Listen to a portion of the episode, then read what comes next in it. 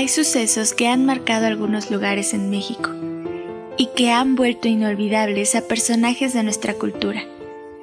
Despierta tus sentidos y aventúrate a disfrutar de leyendas que han encontrado la manera de romper las barreras del tiempo y que son parte de ti y parte de mí. Abre tu imaginación y déjate llevar a revivir ese momento de mi narración. ¿Leyenda o realidad?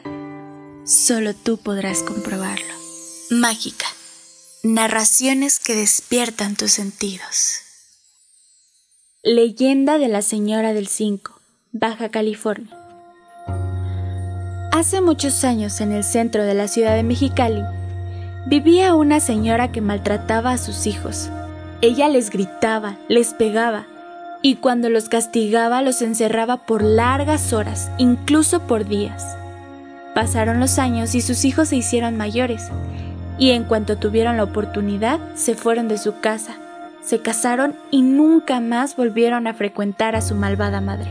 La señora ya anciana tuvo un gran arrepentimiento y decidió ir a la iglesia de la ciudad para hablar con el sacerdote, a quien le contó todas las horribles cosas que durante muchos años les hizo a sus hijos.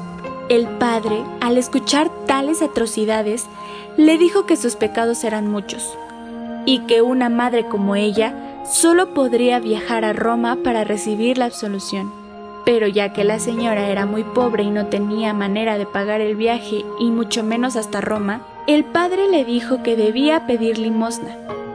Y para que su penitencia fuera más dura, solo debía aceptar monedas de cinco centavos.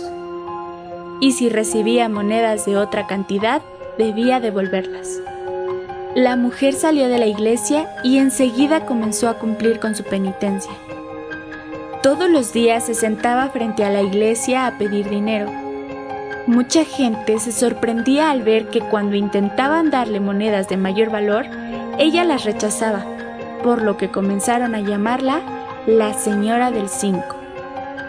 Años más tarde y poco antes de conseguir el dinero suficiente para el viaje, la señora enfermó gravemente y murió. Días después, un señor que caminaba frente a la iglesia vio a la mujer de apariencia humilde y con un velo en la cabeza. La mujer se acercó a pedirle cinco. Él se compadeció de ella y le dio una moneda de veinte. Entonces ella se descubrió la cara. Aquel hombre quedó impactado al ver la cara de una terrorífica calavera, quien le reclamó por haberle dado más de cinco centavos. Y así sucedió con muchas otras personas. Se dice que a muchas de ellas les ocurrían desgracias al poco tiempo. Desde entonces, la señora del 5 se volvió tan popular que en Mexicali durante muchos años se acostumbró a llevar siempre una moneda de 5 centavos si salía a la calle. Mágica. Narraciones que despiertan tus sentidos.